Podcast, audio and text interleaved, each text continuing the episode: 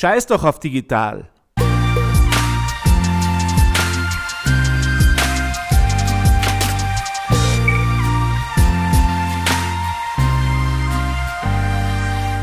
Herzlich willkommen zu deinem Erfolgspodcast vom Backfisch zum Thunfisch. Mein Name ist Bernhard Stefan Müller. Schön, dass du auch heute wieder mit dabei bist. Scheiß doch auf digital. Meine Kunden kommen in mein Geschäftslokal, erwarten einen freundlichen Mitarbeiter, der sie in der Landessprache in Tirol mit einem breiten, schönen Tiroler Dialekt begrüßt und der für all ihre Anliegen und Fragen zur Verfügung steht. Bis vor der Corona-Krise war das die einhellige Meinung vieler gestandener Unternehmer, die bereits jahrelang im Business ihren Weg des Erfolgs verteidigt haben. Sicherlich zu Recht. Never change a running system, heißt es doch so schön. Doch nicht nur viele Unternehmer, auch Institutionen wie Banken und Versicherungen haben sich viel zu sehr am Offline-Geschäftsmodell festgehalten. Nun sitzen sie in ihren Betonprunkbauten, in den Schalterhallen, groß wie Fußballfelder, in den Vorstandsetagen und warten. Warten, warten. Nur die Kunden bleiben immer öfter aus. Ähnlich wie in der Taxilobby. Warum sollte jemand auf die Idee kommen, das System Taxi zu revolutionieren? Läuft doch alles perfekt. Ein Gast ruft an, den Preis bestimmt das Taximeter oder eigentlich mehr der Fahrer, der es bedient. Mit den Touristen verdient man sich durch Umwege eine goldene Nase und alle sind zufrieden, oder? Alle? Alle bis auf die Entwickler eines kleinen gallischen Dorfes namens Juba. Das Startup hat es geschafft, mit einer Plattform, ein paar klugen kreativen Köpfen und dem Kartenmaterial von Google zu einem der wertvollsten Startups im Valley zu werden. Und was machen die Großen, wenn sie sich bedrängt fühlen? Es ähnelt einem Kampf David gegen Goliath. Nur, dass sich die Großen im Zeitalter der Digitalisierung hinter Bürokratie und Regularien verstecken. N26, dem ersten digitalen Bankeranbieter, hetzte man die Finanzmarktaufsicht auf den Hals. Uber bekämpfte man mit der Taxilobby und mit Hilfe der Gewerkschaft. Ausgerottet hat man beide nicht, weil es einfach an der Zeit ist, auch neu zu denken, an der Zeit auch Digitales zuzulassen, an der Zeit neue Wege zu gehen, die bequemer, sicherer und günstiger sind. Kein Startup braucht heute mehr irgendwelche Prunkbauten an den besten Adressen der Stadt. Und nach Corona war sowieso alles anders. 80% der Google-Mitarbeiter sitzen bis heute im Homeoffice. Die tollen, weitläufigen Bürokomplexe mit den Snackbars und den Chill-Out-Zones sind verwaist. Gleichzeitig überlegen sich auch bei uns in Europa immer mehr Unternehmer, ob ein bisschen mehr Digitalisierung nicht doch eine gute Idee wäre. Plötzlich sprießen an allen Ecken und Enden Lieferservice, Online-Shops und Plattformen aus dem Boden. Jeder will jetzt den Trend nicht verpassen. Jeder will ein Gewinner der Krise sein.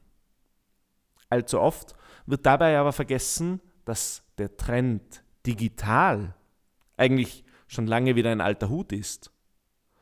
Im Trend sind gerade Algorithmen, die Unmengen an Daten lesen und auswerten können, die Nutzer immer besser kennenlernen und auf ihren Interessen basierende Empfehlungen machen.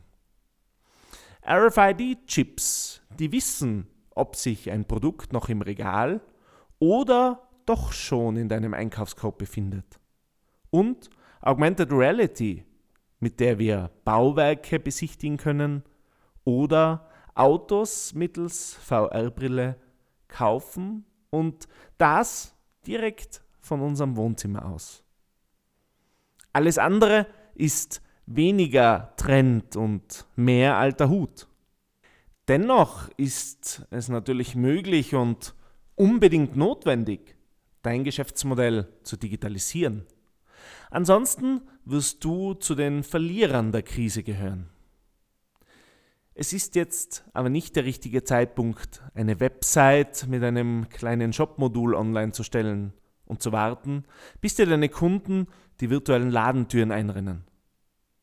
Dafür ist das Angebot an Shops und die Vormachtstellung von Größen wie Amazon und Alibaba viel zu massiv.